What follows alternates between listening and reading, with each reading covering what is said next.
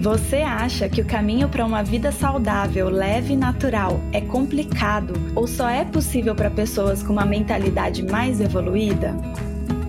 Eu sou Amanda Bimbate. E eu sou a Sara Pinheiro. E aqui no Natural Pod vamos falar de forma simples, prática e sensível sobre o nosso caminho de conexão com a natureza e com a nossa essência.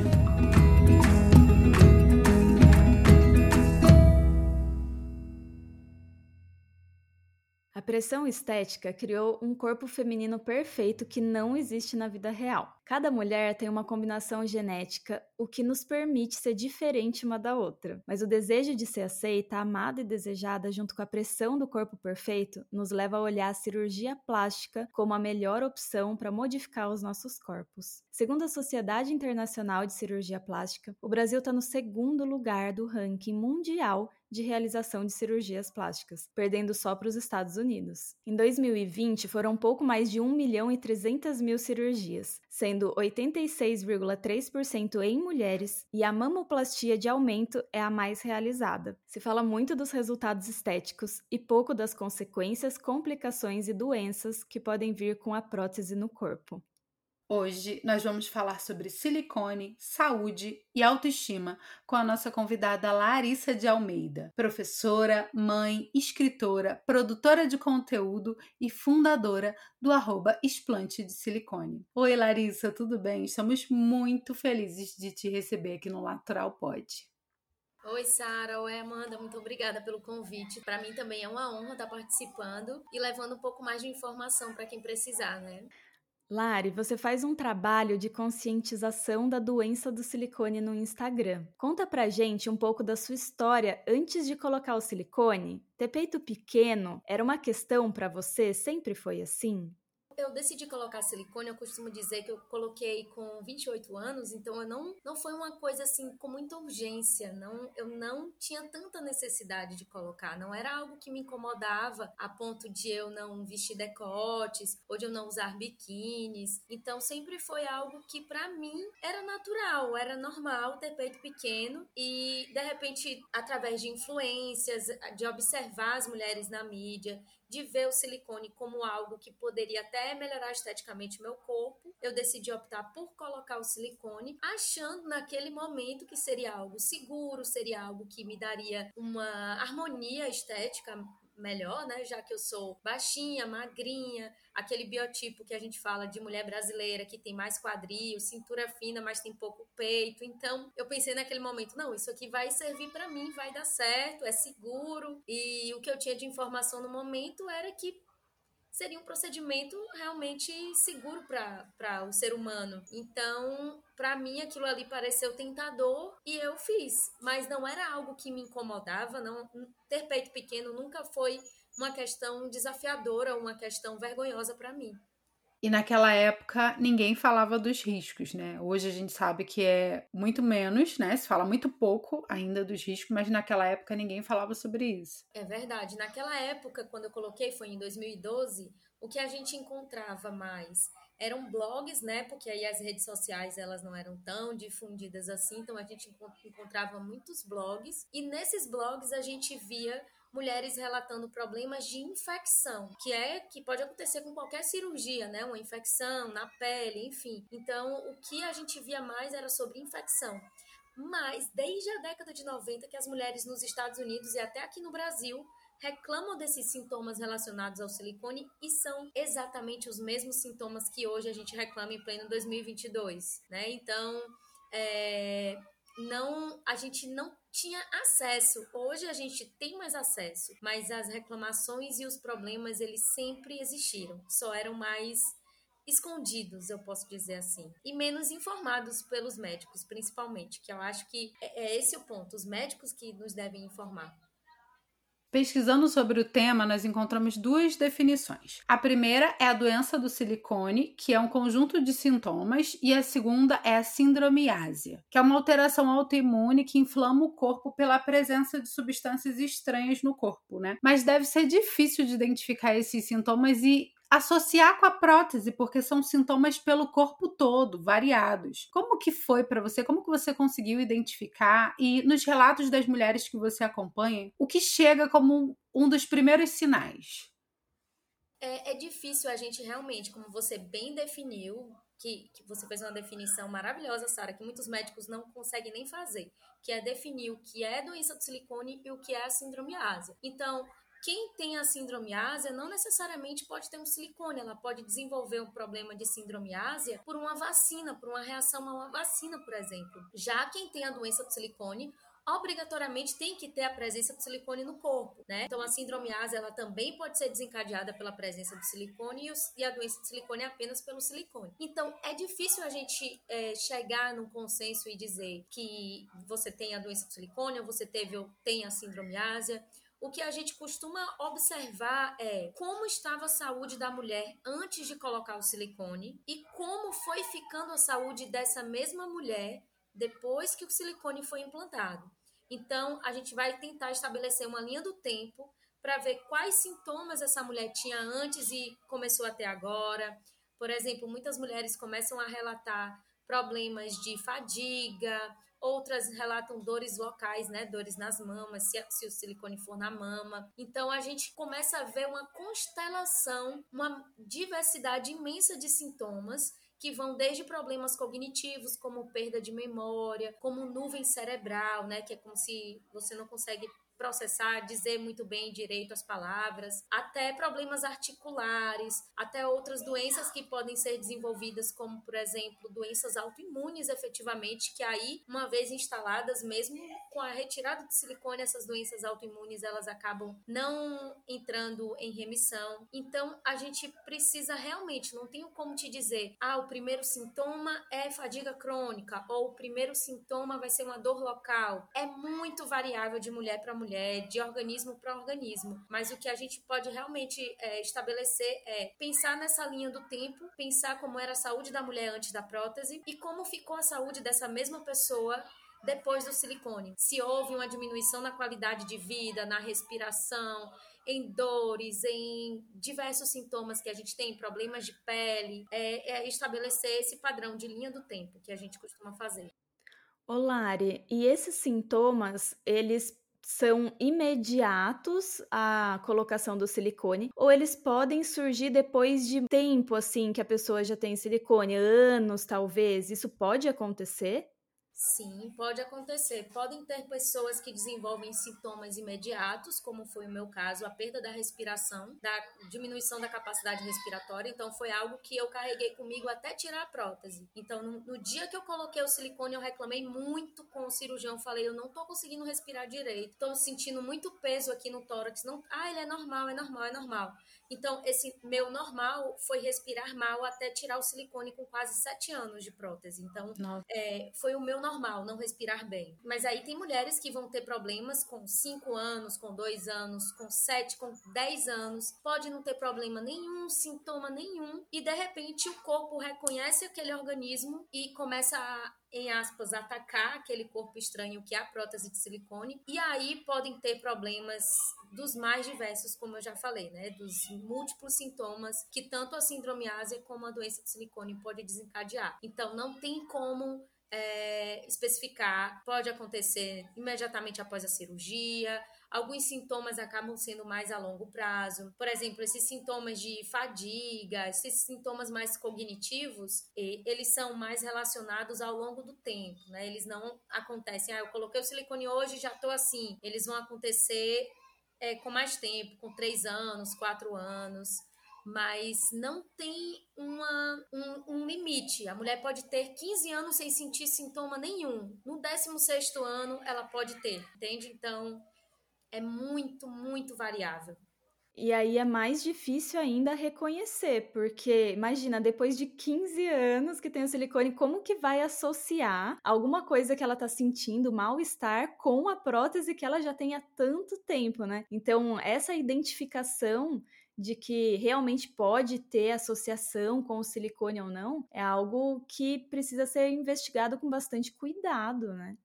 Isso, tem que ser investigado. A gente, assim, nos grupos que nós temos de Facebook e tudo mais, a gente sempre está lá alertando outras mulheres para que façam exames, investiguem tudo. A gente não simplesmente, como muitos médicos acham, que nós somos histéricas e loucas e irresponsáveis, que a gente sai pregando o explante. Ah, tá passando mal, vai lá amanhã, tira teu silicone. Não, não é assim, é um processo.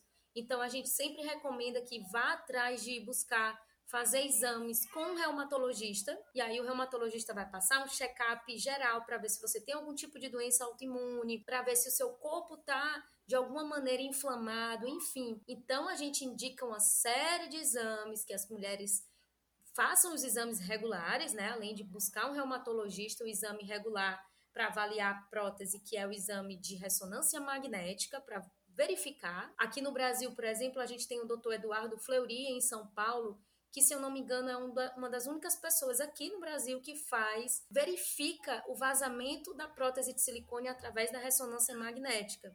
Então, como a gente, como já é sabido pelo mundo científico aí, que o silicone ele vaza em praticamente né, 99% das próteses, elas vazam dentro do nosso corpo, não importa o material, não importa se foi uma prótese fabricada no ano passado, nesse ano, toda prótese, da mais moderna à mais antiga, elas vazam microscopicamente e diariamente no nosso corpo. Então é esse vazamento que vai provocar todos esses múltiplos sintomas que nós temos, porque é muito simples, um, um micro é, corpo estranho, como é o silicone, que a gente no nosso organismo não produz esse tipo de material, um material completamente é, externo.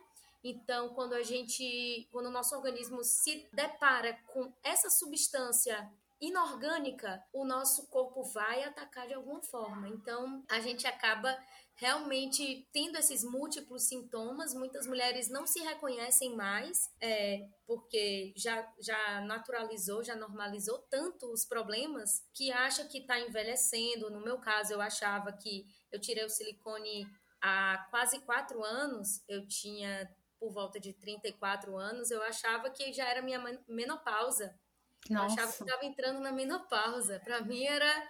E eu, e, e eu buscava dermatologista, reumatologista, ortopedista, várias especialidades médicas e nunca ficava boa de nada. Então, algum problema tinha, né? Eu fiquei curiosa. É, Hoje você movimenta uma comunidade no Facebook que traz apoio para essas mulheres. Na época que você começou a desconfiar que você tinha isso, que você começou a estudar sobre isso, tinha algum ponto de apoio? Tinha algum lugar em que essas mulheres com o mesmo problema conversavam? Você sentiu falta disso? Como é que foi? É, quando eu comecei, o grupo que hoje eu administro, ele já existia com outras meninas que fundaram e que hoje já não estão mais na administração dele. É, esse grupo ele existia, mas existia com duas mil, três mil pessoas. Já não era uma quantidade pequena, mas já era um grupo grande. Então eu me baseei muito no grupo americano, que hoje tem mais de 100 mil mulheres participando. E nesse grupo americano, na época que o Facebook não tinha nem tradução, então eu tive que realmente me virar no inglês para poder ler os depoimentos, para poder aprender. E aí o que eu fiz mesmo foi utilizar do meu conhecimento em língua inglesa para ler tanto no grupo e me informar mais, assistir pouquíssimos vídeos no YouTube que tinham de mulheres falando sobre isso também em inglês e li também muito artigo científico. Eu coloquei no site PubMed as palavras-chave deixava aberto no computador e todo dia eu lia pelo menos três artigos científicos sobre o assunto. Então, eu quando eu descobri, eu descobri através de um comentário de alguém numa rede social falando: "Ah, você já ouviu falar na doença do silicone? Você pode estar com esse problema". Então, foi naquele momento que eu comecei a pesquisar. Então, eu todo dia lia artigos científicos de trás para frente, né, da, dos mais antigos para os mais recentes. E aí o meu mundo, o meu mundo foi caindo, né? Eu fui vendo que silicone é testado em animal, fui vendo que tem pesquisas voltadas entre silicone e amamentação, mostrando que tem bebês que recebem, que tem partículas de silicone no organismo por conta da amamentação, em peito com silicone. Então, assim, é, é, é, uma, é uma bizarrice tão grande que a única conclusão que eu chego é que nós somos cobaias, nós pagamos para ser cobaias desse mundo farmacêutico. Então a gente paga para essas empresas, a gente paga cirurgia para poder ser uma cobaia. E como foi essa tomada de decisão para você, Lari? Quando que você olhou assim e falou: não, é, agora é o momento, eu vou tirar isso do meu corpo? É, eu já estava, Amanda, vivendo com dores há mais ou menos três anos. Então eu tinha dores locais. A minha mama esquerda ela apresentou uma contratura. A contratura é quando o silicone ele ele fica retido dentro da nossa cápsula, que o nosso próprio corpo forma. Então, essa cápsula ela vai ficando cada vez mais contraída. Aí forma a contratura em vários graus. Então, eu já tinha uma contratura em um lado. Quando apareceu a contratura no outro lado, eu pensei: ou eu troco ou eu tiro. E a possibilidade de tirar era muito remota porque eu nunca tinha ouvido falar em ninguém que tinha tirado. Eu só ouvia falar em trocas e trocas e mais trocas. E aí, quando eu descobri a doença do silicone, eu pensei, nossa, eu vou agora tirar porque realmente esses sintomas estão fazendo parte da minha vida. Eu não quero mais arriscar, trocar e daqui a dois anos ter que trocar de novo e ficar nesse ciclo infinito de troca, gastando meu dinheiro, perdendo a minha saúde, porque a cirurgia vai ser paga, né? Eles falam, ah, mas o silicone ele é vitalício, o que é vitalício é a garantia. Então, a garantia do produto é vitalícia. Se você tiver uma contratura, ele vai te dar uma nova prótese para você continuar hum. sendo cobaia deles. Mas ele não paga o seu médico, ele não paga a sua internação, as suas, o tempo que você fica parado, nada, não paga nada. A empresa ela só te dá um novo silicone. Então, naquele momento, quando eu comecei a observar que meu corpo já estava com vários sintomas e eu sentindo dores, eu pensei naquele momento, se eu me se, se essa doença do silicone não for verdade, se não for verdade, se eu não tiver com isso, eu vou pelo menos me livrar da dor. Eu vou poder dormir de bruços, né? Quem sabe, quem sabe eu possa respirar melhor. Então, só de me livrar das dores na mama já vai ser um benefício. Então, eu já fui pensando nisso. Eu tinha 23 sintomas, além Nossa. da dor na mama, dores articulares, queda de cabelo, tinha muitos sintomas. E depois que eu tirei o silicone, mais ou menos seis meses depois, eu já não tinha mais sintoma nenhum. Você tinha quanto tempo de silicone? Quanto tempo você ficou Seis com a anos e onze meses de silicone. Então, os, os, as empresas, elas recomendam que se faça a troca, que verifique-se como é que o implante está a cada 10 anos. Então, eles acabam dizendo que tem que trocar de prótese a cada 10 anos, justamente porque ela vaza no nosso organismo. Então, eles sugerem a troca justamente por isso, porque a prótese ela vai ficando murcha, vai ficando deformada, e aí você precisa trocar. Então, a gente realmente, como eu disse, somos cobaias vivas e esses seis anos, você teve o seu filho nesses seis anos, foi isso? Isso. Com mais ou menos um ano de prótese, eu engravidei. E aí amamentei meu filho com prótese. E aí, ao final da amamentação, foi quando apareceu a primeira contratura. Mas eu também tive dificuldades para amamentar meu filho. Tive uma mastite bem severa.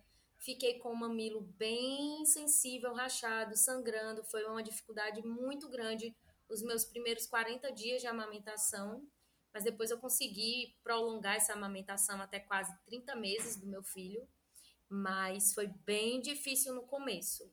Mas é importante dizer também que a mastite, que é uma inflamação na mama, né, amamentando, ela pode acontecer em, em qualquer mama, com silicone ou sem silicone. Mas com certeza o fator, é, a presença do silicone ela potencializa problemas na mama, né? Então, desde mastite, desde cistos, que eu tinha vários cistos também, então todos os problemas relacionados à mama, eles são potencializados quando você coloca um corpo estranho lá dentro, né?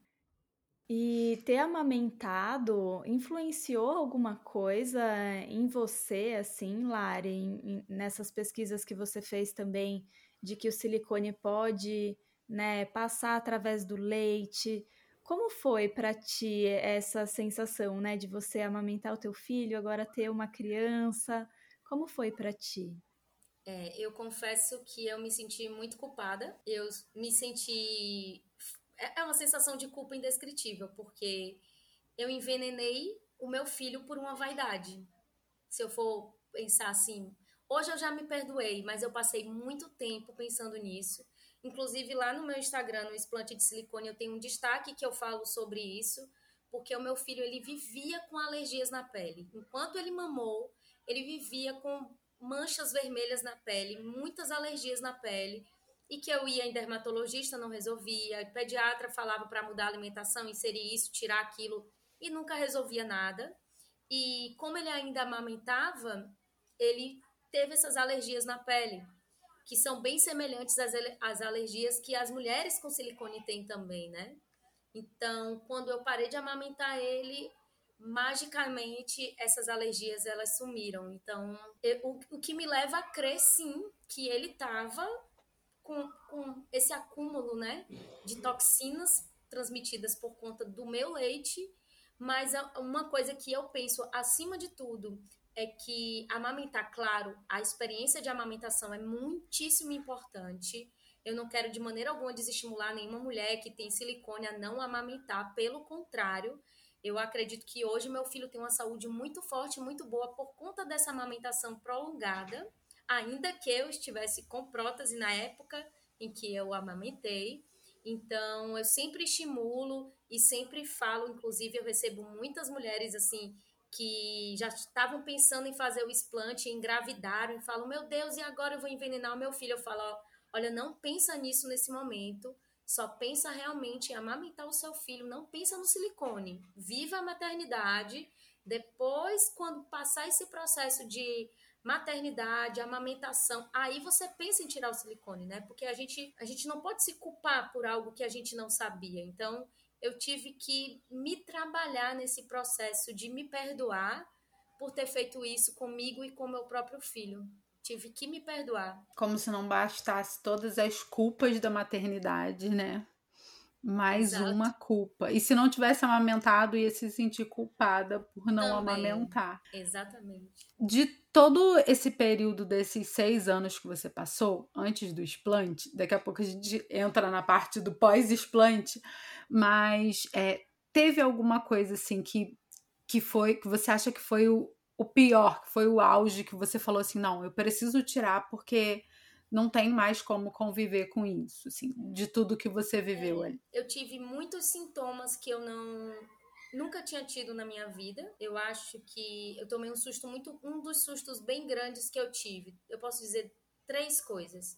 Primeiro, conviver infinitamente com a dor, como se eu tivesse com os seios, é, como se eu tivesse infinitamente na TPM, que a gente sabe que fica com o seio dolorido, quem, quem tem TPM mais acentuada fica com a mama dolorida, que não pode nem pegar, né? Pronto, eu ficava assim, eu fiquei três anos assim, com a mama assim, sem poder pegar, sem poder dormir de bruços. É, a segunda coisa foi a perda de memória. É, eu, como professora, em sala de aula, a perda de memória era algo que me incomodava bastante e eu fazia piada comigo mesma, porque eu sou desse tipo de pessoa que faz piada com as tragédias. E eu, eu, os alunos achavam que eu estava tentando estimulá-los a pensar. Eu falava, gente, como é o nome daquele autor? Vocês lembram? E, e, e, eu não lembrava. Eu não, não, não conseguia lembrar, de jeito nenhum. E a perda de memória, um dia, é, me fez esquecer que eu tinha um filho para buscar na escola. Eu cheguei em casa, saí da escola, do meu trabalho, fui para minha casa Sentei no sofá, quando eu sentei no sofá, eu olhei e vi um brinquedo. E aí eu me lembrei, nossa, eu tenho um filho. Meu filho tá na escola. Por, um, por alguns minutos, eu esqueci que eu tinha um filho. Eu não fui buscar o meu filho na escola. Nossa. E aí eu fiquei. Quando, quando isso aconteceu comigo, eu falei, meu Deus do céu, meu problema de, de memória tá péssimo. E também tive um episódio de como se fosse uma espécie de apagão. Nesse mesmo nesse dia eu esqueci que eu tive um filho, que eu tinha um filho, esqueci completamente, fui buscá-lo na escola depois. E uma vez dirigindo eu tive um apagão, um apagão total de quem eu era, o que é que eu estava fazendo, o, o, quem eu era. Eu como se fosse assim um, um apagão total de quem eu era. Minha, minha cabeça simplesmente apagou. Eu estava dirigindo, continuei dirigindo e fiquei pensando: quem sou eu?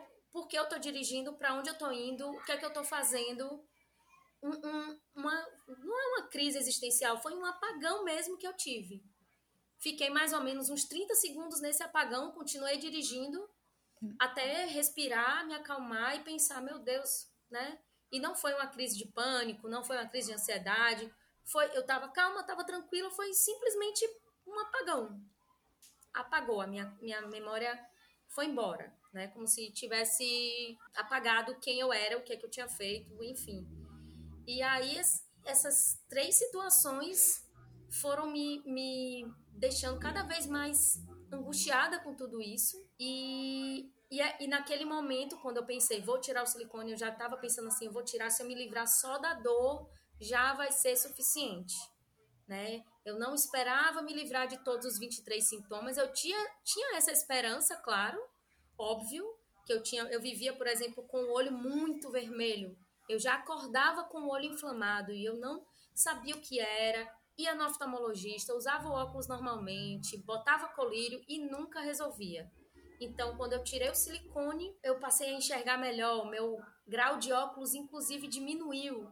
Então, tipo, o que, que, que, que tá acontecendo, né? Eu fui me questionando mas acho que essas três coisas aí, para mim, naquele momento, foram bem pesadas. Ô Lari, e nesse movimento, né, de tirar o silicone, de fazer o explante, é, você foi no, no médico que colocou o seu silicone? Como que foi para fazer a cirurgia e tirar? Pois é, eu não cheguei a retornar no médico que colocou a minha prótese, porque uma amiga foi, uma amiga que estava também querendo tirar o silicone, ela foi nesse mesmo médico, a gente colocou no mesmo médico.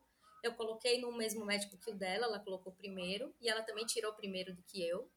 Então, ela foi no médico e disse que foi muito maltratada por ele. Então, eu pensei, eu não vou retornar nele, porque ele vai me tratar da mesma forma. Eu também quero tirar o silicone. Não, não tem sentido eu gastar dinheiro na consulta para ser maltratada também. Então, eu passei por três médicos diferentes até escolher um que realmente pudesse fazer a técnica correta, que é retirar o silicone e a cápsula que envolve o silicone, que é muito importante que seja retirada, porque é dentro dessa cápsula, é nessa cápsula que se desenvolve o linfoma anaplásico de grandes células. É dentro da cápsula que esse linfoma ele vai existir.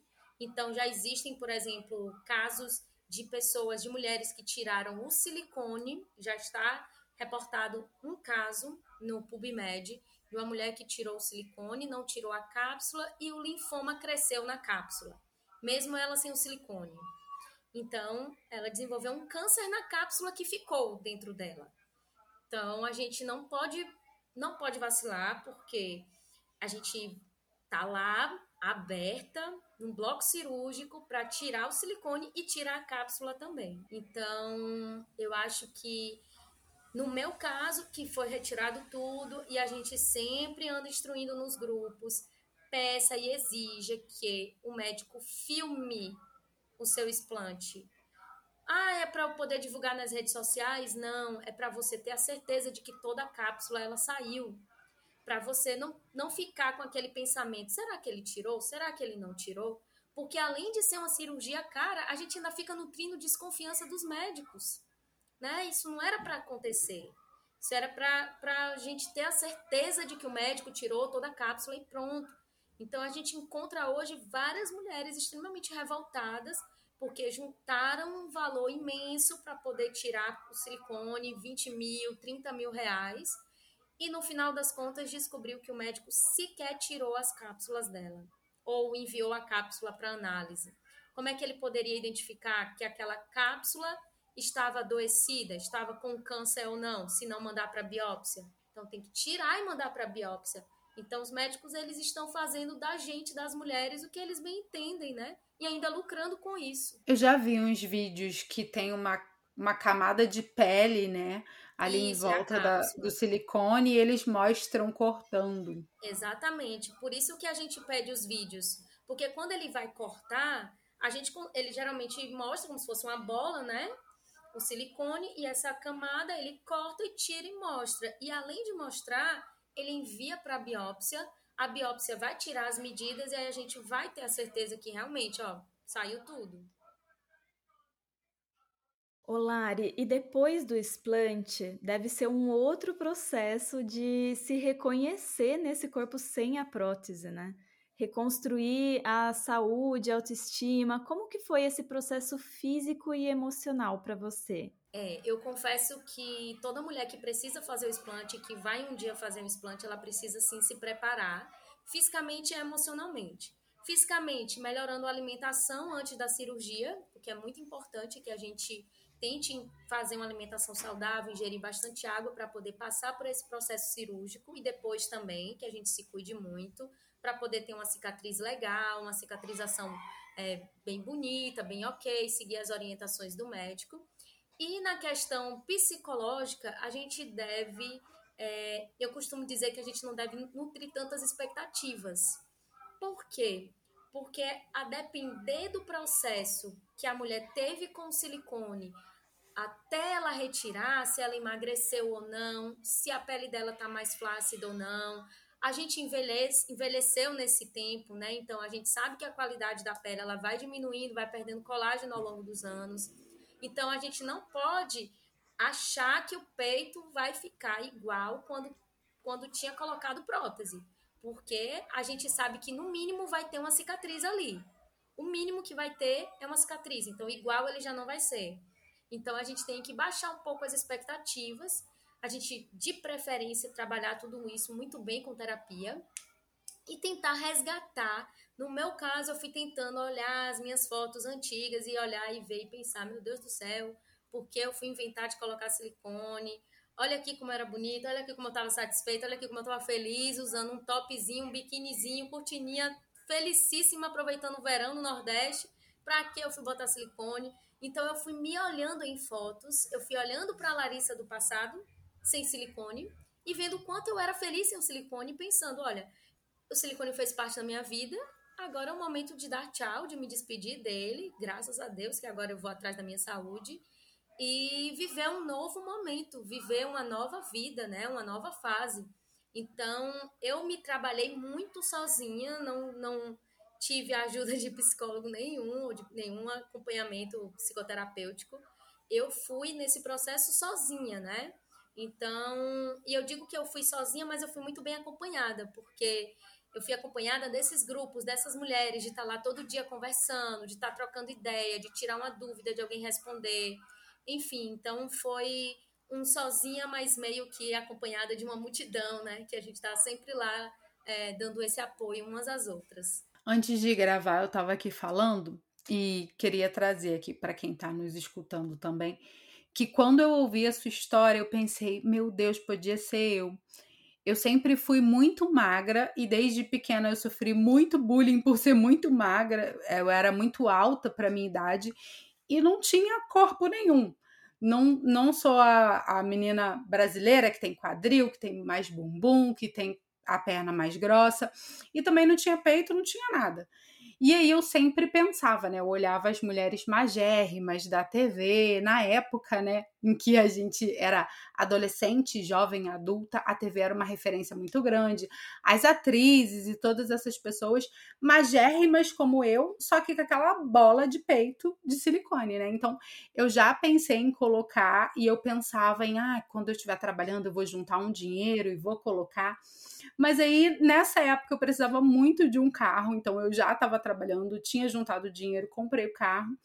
E depois eu meio que fui desencanando disso, eu fui vivendo outras coisas. Foi a época que eu comecei a me reconectar com quem eu sou.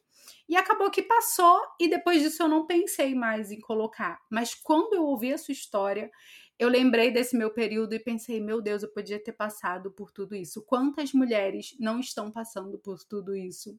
Até hoje, né? É um processo de anos até descobrir, reconhecer, encontrar. É, é verdade, até hoje. E quantas mulheres estão passando por isso hoje? Quantas agora não estão no hospital colocando silicone sem saber dessas informações?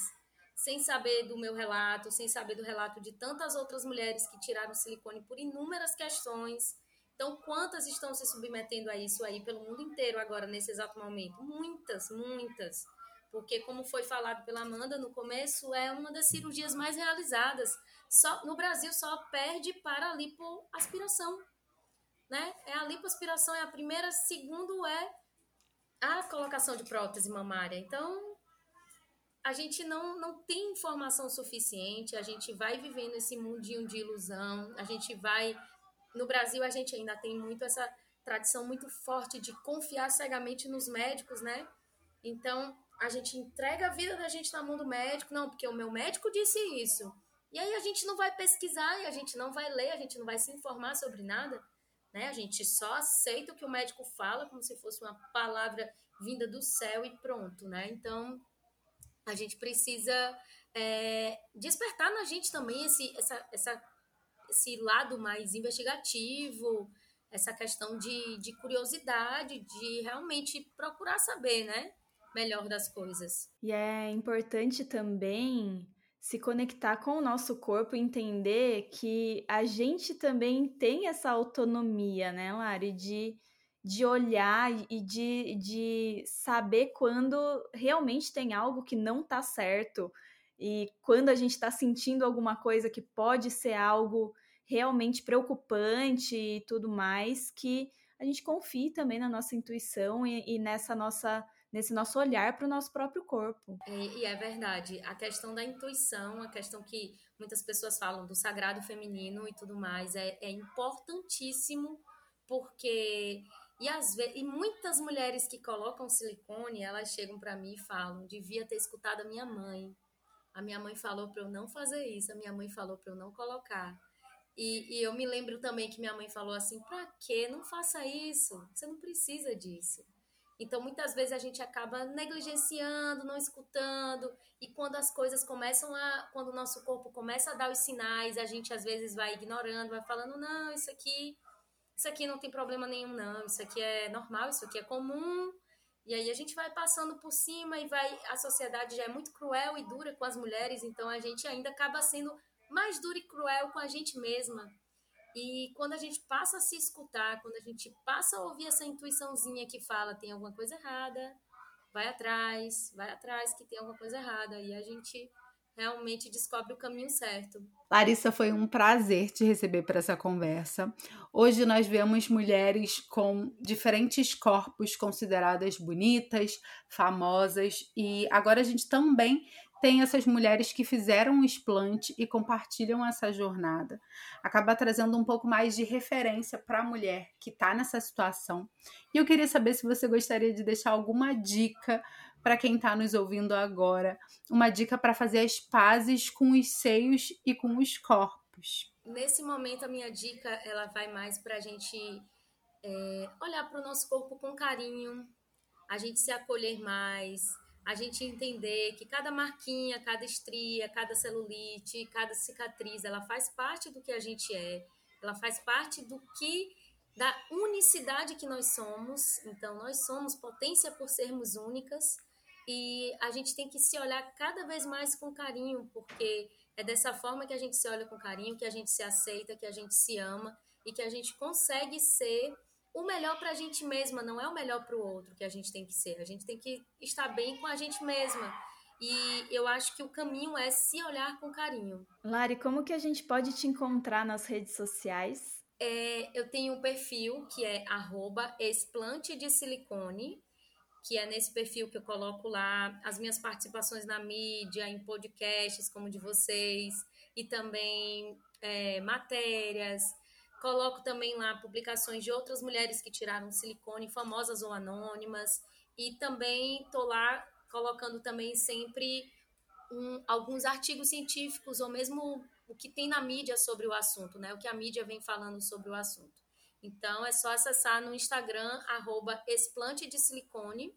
A gente também tem no Facebook um grupo que também está lá no link da bio do explante, que é Grupo de Apoio ao Explante da doença do silicone, que está lá no Facebook. Então, você acha no facebook.com/barra groups barra doença do silicone. E nesse grupo a gente tem que informar que só entram mulheres e a gente é, só aprova a entrada de mulheres, porque a gente vai compartilhar fotos, enfim, né? E é isso. São essas as redes sociais que vocês podem encontrar mais, assunto, mais informações sobre o assunto. Muito obrigada pela conversa, pela orientação. Foi um papo muito esclarecedor para mim, assim, me abriu os olhos. É, eu que já tenho uma amiga que já passou por isso, né, pelos sintomas, que fez o explante também, mas eu acompanhei de perto, né, como foi o processo, é, tanto nessa parte que ela sentia as dores, quanto na tomada de decisão e tudo mais, e eu sei o quanto é difícil. Lari, te agradeço muito por estar aqui com a gente. Foi um papo super importante. Acredito que a gente pode ajudar muitas mulheres trazendo mais informações como essa. Eu que agradeço, meninas, pela oportunidade e espero poder ajudar alguma pessoa, né, com esse conteúdo aqui que a gente viu hoje. Obrigada, gente. Quero agradecer a Larissa e a você que nos acompanhou até aqui. E você pode nos encontrar no nosso Instagram individual como Sara Pinheiro e arroba Rotina Orgânica e no TikTok como arroba naturalpod ou no Facebook como naturalpod. Muito obrigada a você que nos escutou até aqui. E para ser notificada de novos episódios, é só se inscrever no seu tocador de podcast favorito. Agora, se você tiver sugestões de pauta e comentários sobre o programa, entre em contato com a gente através do e-mail e das nossas redes sociais, que estão aqui embaixo na descrição. Nos encontramos no próximo episódio. Até mais!